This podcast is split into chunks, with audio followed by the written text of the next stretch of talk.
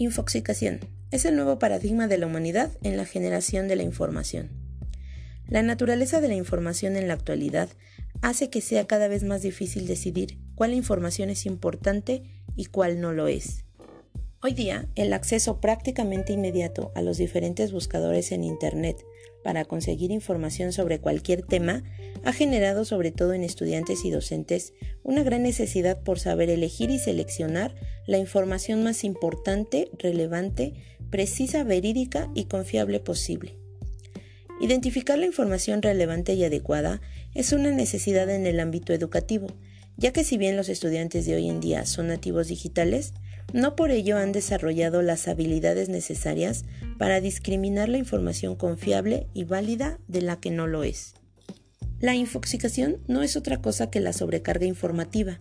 A partir de la incorporación de Internet a la vida cotidiana, este fenómeno se ha denominado así por Alphonse Cornelá.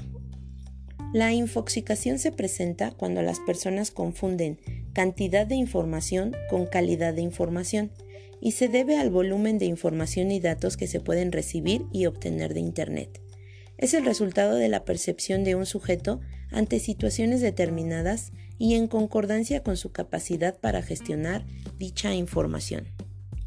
La abundancia informativa ha llevado a la gente a confiar más en sus contactos de las redes sociales como filtro ante esa abrumadora cantidad de información en Internet.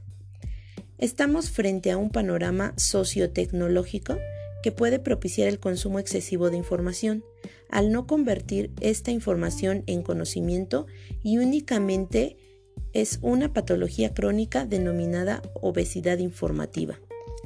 Las personas manejan información pero no la controlan. Al generarse una sobreinformación, no es posible tomar decisiones acertadas.